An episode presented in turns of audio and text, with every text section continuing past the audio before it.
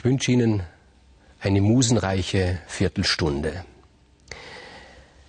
Hätte man im 19. Jahrhundert die Interessierten gefragt, was der Inbegriff des antiken Helden ist, wer ihn so darstellt, der Held der Antike, ohne jeden Zweifel, hätte die Antwort gelautet Achill. Achill, das war das Vorbild. Zum Beispiel denken, denken Sie nur daran an die, an die Texte, die Hölderlin über Achill gesungen hat, muss man so sagen, oder die österreichische Kaiserin Sissi, wie sie den Achill verehrt hat, ein ganzes Schloss hat sie nach ihm benannt.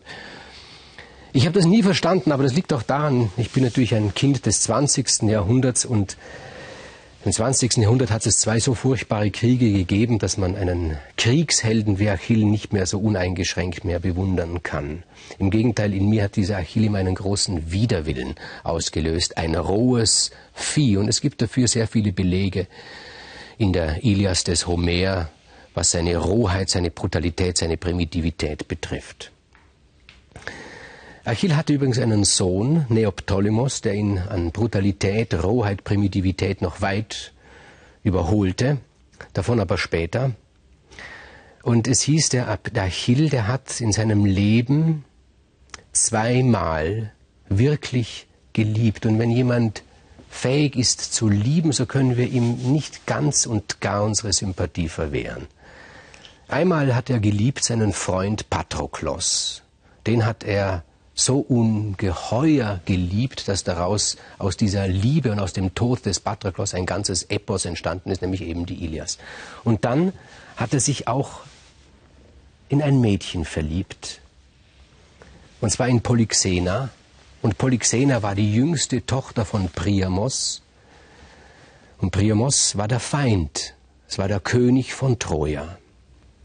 Und wie dieses Verliebtsein vor sich ging, das wirft auch ein Bild darauf, wie dieser Krieg überhaupt stattgefunden hat. Das kann man uns nicht mehr so vorstellen. Dieser Krieg, der hatte klare Regeln. Zum Beispiel hielt er sich an Tag und Nacht. Gekämpft wurde eigentlich nur am Tag. In der Nacht war Ruhe und zwischendurch gab es auch sowas wie Feiertage, wie Ruhetage. Und beide Seiten haben diese, haben das respektiert. Man hat nicht wenn der Feind seine Wäsche gewaschen hat vor der Stadt, diesen Feind überfallen. Das hat man nicht getan, das hat sich nicht gehört. Und an manchen Tagen wurde überhaupt nicht gekämpft. An manchen Tagen gab es sogar so etwas wie Wettspiele zwischen den Feinden. Wettkämpfe wie Weitsprung, Weitlauf, äh, Kurzstreckenlauf, Speerweitwurf. Das gab es. Da hat man sich vom Kampf erholt und dann waren diese Wettspiele zu Ende und hat man sich gegenseitig weiter die Schädel eingeschlagen. Das war damals so und das hat man respektiert. Und an einem dieser Feiertage, dieser freien, kriegsfreien Tage, so müsste es heißen, geht Achill spazieren, er genießt das Vogelgezwitscher, die schöne Luft und er kommt an den Fluss und sieht dort eine junge Frau, wie sie die Wäsche wäscht. Und er nähert sich ihr, schaut ihr zu, ohne mit ihr gleich ins Gespräch zu kommen, nimmt er die gewaschenen Tücher, legt sie über die Sträucher zum Trocknen aus Sie lächelt dabei. Es amüsiert sie, dass er gar nicht mit ihr zu reden beginnt. Sie erkennt ihn nicht. Er erkennt sie auch nicht. Er weiß nicht, dass sie die Tochter seines Feindes, die Tochter von Priamos ist. Und sie weiß nicht, dass er der furchtbarste Feind ihres Vaters und ihrer Brüder ist, nämlich Achill. Und die beiden kommen in ein Gespräch. Achill weiß nicht, wie man mit Frauen umgeht, das weiß er nicht. Er weiß, wie man mit der Waffe umgeht. Und er ist schüchtern. Und er sagt, bist du eine Griechin? Könnte ja sein, dass sie zum Tross der Griechen gehört. Da waren ja viele Frauen dabei, Mätressen, die die Helden begleitet haben. Frauen der Helden waren zum Teil dabei, Töchter der Helden waren zum Teil dabei, kann ja sein. Und sie sagt, nein, um Gottes Willen, sagt sie, ich bin keine Griechin. Sie wehrt das ab und er sagt aber, was ist schlimm daran, ein Grieche zu sein oder eine Griechin? Und sie sagt, ja, hm, gefallen mir nicht so gut. Aber sagt er, die Griechen, die, sind sie nicht schön? Ja, doch schon, sagt sie. Sie spielt mit diesem Mann, er gefällt dir auch gut.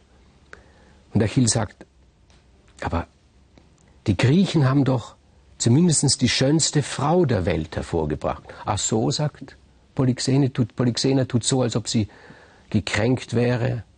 Achill lächelt und sagt, ja, wenn ich dich betrachte, dann Gut sagen wir, die Griechen haben die zweitschönste Frau, Helena, hervorgebracht. Gefällt dir denn Helena nicht? Oh doch, sie gefällt mir schon. Aber das klingt mir so gar nicht, sagt Achill, und so sprechen sie. Und Polyxena sagt dann zu ihm, weißt du, ich unterscheide zwischen äußerer Schönheit und innerer Schönheit. Und Achill sagt, was verstehst du unter innerer Schönheit? Und sie sagt, innerlich schön ist der Mensch dann, wenn er nicht nur ein schönes Gesicht hat und das vorzeigen kann, sondern wenn er fähig ist zu lieben. Wer glaubt denn, dass die Griechen nicht fähig sind zu lieben, sagt Achill. Da seufzt Polyxena und sagt, ich hab's bis jetzt noch nicht bemerkt. Sie sind unsere Feinde. Ach so, sagt Achill, du bist eine Trojanerin. Ja, sagt sie. Und sie gibt sich ihm zu erkennen. Ich bin Polyxena, die Tochter des Priamos. Und wer bist du? fragt sie. Und Achill hat sich verliebt in dieses Mädchen. Und weil er sich verliebt hat, will er auch die Wahrheit sagen. Er sagt, du wirst jetzt mit mir nicht mehr sprechen wollen. Du wirst weglaufen, wenn ich dir sage, wer ich bin. Ich bin Achill. Natürlich weiß sie, wer Achill ist. Natürlich zuckt sie zusammen, aber sie läuft nicht davon, denn auch sie hat sich in Achill verliebt. Und diese Verliebtheit, diese Liebe im Herzen des Achill macht ihn für eine kleine Zeit wirklich schön. Nämlich schön in einem Sinne, wie Polyxena das gemeint hat, in einem inneren Sinne. Immer wieder will er sie treffen. Er zieht sich vom Kampf zurück. Plötzlich bemerken die anderen Helden, dass der Achill, der sonst nur die gröbsten Schimpfworte über die Trojaner gefunden hat, plötzlich durchaus freundlich und verständnisvoll und respektvoll über die Trojaner spricht. Man denkt sich, was ist denn los? Und er verliebt sich so sehr in Polyxena, dass er ihr einen Heiratsantrag macht. Er sagt, ich möchte, dass du meine Frau wirst, ich möchte dein Mann werden. Sagt sie, ja, wie stellst du, du dir das vor? Du bist einer der wichtigsten Anführer der Griechen im Kampf gegen uns. Ich werde die Seiten wechseln, sagt Achill. Ich werde zu den Trojanern überlaufen. Das ist so ein, ein, so ein absurder Gedanke, dass sie nur lachen kann. Das, das sagt sie, das kann ich mir nicht denken. Der größte Held unserer Feinde soll zu uns überlaufen. Du wirst sehen, sagt Achill. Und du wirst dann auch sehen, dass ich innerlich schön bin. Schöner, als ich äußerlich bin. Und Polyxena sieht, er ist äußerlich schön. Und sie denkt sich, Vielleicht liebt er mich wirklich. Und tatsächlich, Achill schreibt einen Brief an den Bruder von Polyxena, an den Heerführer der Trojaner, nämlich an Hektor. Er schreibt ganz freimütig offen, er sagt, ich habe mich verliebt in deine Schwester. Und wenn du einverstanden bist, dass sie mich heiratet, dann werde ich die Seiten wechseln. Ich werde an eurer Seite kämpfen, gegen meine eigenen Leute und ich werde alle Kriegsgeheimnisse mitbringen. Und das ist das Verrückte an dieser Geschichte. Der Achill macht nicht einmal im Heer der Griechen ein Hehl daraus. Er sagt das ganz offen. Er sagt, wenn Polyxena mich will, wenn Hektor einverstanden ist, dann werdet ihr auf mich und meine Dienste, meine Kampfdienste in Zukunft verzichten müssen. Es wundert einen, dass Agamemnon, der Generalissimus, den Achill nicht sofort festnimmt, aber das traut er sich nicht. Was antwortet Hektor? Er antwortet in einer klaren Absage. Er sagt Nein. Ich weiß nicht, wie das bei euch ist, schreibt er. Bei euch Griechen. Bei uns geht das nicht. Wir verkaufen unsere Schwestern, unsere Töchter nicht so ohne weiteres. Du kannst mir anbieten, was du willst. Ich werde dieser Hochzeit niemals zustimmen. Wie reagiert Polyxena? Sie kommt nicht mehr zu dem Fluss. Sie trifft den Achill nicht mehr vorläufig nicht mehr. Sie ist zu Hause und weint. Sie sieht ein, dass in was für einem Dilemma ihr Bruder sich befindet, aber sie liebt den Achill. Und dann kommt es zu dieser furchtbaren Sache, dass Hektor den Patroklos, den anderen Menschen, den Achill so liebt, im Kampf erschlägt. Und Achill ist ungeheuer verbittert und er tritt gegen Hektor an. Es ist diese berühmte Szene, vielleicht die berühmteste Szene in der ganzen Ilias, der Kampf zwischen Hektor und Achill. Und Achill voll Zorn auf den Hektor, doppelten Zorn, weil er ihm beide genommen hat, die er liebt. Den Patroklossen hat er erschlagen und die Polyxena, die lässt er nicht mehr zu ihm. Er sagt, schau, jetzt stehen wir uns hier gegenüber. Das hätten wir uns sparen können. Hättest du mir Polyxena gelassen, dann würde mein Freund Patroklos noch leben, ich wäre auf eurer Seite, ihr hättet den Sieg. Und Hektor wiederholt, was er gesagt hat. Gesagt, ich weiß nicht, wie es bei euch üblich ist. Bei uns geschieht das nicht. Bei uns entscheidet die Frau, ob sie will oder nicht. Und Hektor hat gelogen. Und Achill fragt, ja, hat sich denn Polyxena gegen mich entschieden? Hektor sagt, ja. Er will das nicht. Es ist ihm unerträglich, der Gedanke, dass Achill sein Schwager wird, ist ihm unerträglich. Und er lügt. Und es kommt zu diesem berühmten Zweikampf zwischen Hektor und Achill. Und Achill erschlägt Hektor. Und in seinem Zorn kommt diese ganze Barbarei dieses Menschen zum Vorschein. Es ist ungeheuerlich, was er mit der Leiche des Hektor anstellt. Er zieht dem toten Hektor die Haut ab, er schleift ihn um die Stadt herum. Er ist unersättlich in seiner Rache, in seinem Hass. Und schließlich gelingt es dem alten Priamos, dem König von Troja, die Leiche seines Sohnes zu bekommen, damit er ordentlich bestattet wird. Ich hätte mir immer gewünscht, ich hätte mir immer gewünscht, ich hätte es mir wirklich gewünscht, dass die Polyxena sagt, nein, dieses Vieh Achill will ich nicht haben. Nachdem sie gesehen hat, was er angestellt hat mit der Leiche ihres Bruders, mit Hektor.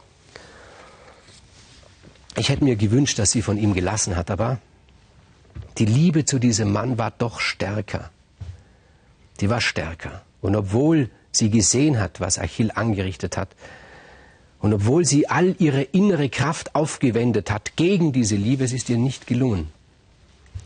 Und sie hat den Achill immer wieder getroffen, hat ihn heimlich getroffen, hat ihn getroffen im Tempel ihrer Göttin, weil dort hat sie gedacht, dort wird man mich in Ruhe lassen.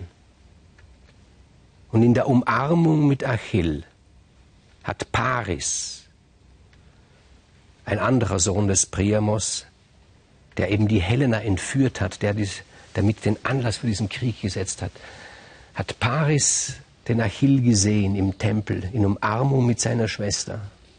Und dort hat Paris den Pfeil eingelegt, den Vergifteten, und hat ihn abgeschossen auf den Achill, hat ihn an der Ferse getroffen, seiner einzig verwundbaren Stelle. Und so ist Achill gefallen. Und dieser unmögliche Sohn des Achill, Neoptolemos, der hat dann, als der Krieg zu Ende war, Polyxena gefangen genommen. Und er hat behauptet, sein Vater habe ihm im Traum befohlen, er soll ihm die Polyxena nachsenden. Und er hat sie genommen, die Polyxena, hat sie aufgehängt über dem Grab seines Vaters Achill, Kopf nach unten, hat ihr die Kehle aufgeschnitten, damit ihr Blut den Grabhügel seines Vaters Achill benetze. Und zwar aus einem einzigen Grund, dem Vater sei so langweilig drüben im Hades, habe er ihm im Traum gesagt. Und er wolle Gesellschaft, und zwar Gesellschaft von der kleinen Polyxena. Und das hat dann Neoptolemos gemacht. Er hat seinem Vater seine geliebte Polyxena, diese unglückliche Polyxena, das Inbild einer unglücklich Verliebten, nachgesandt.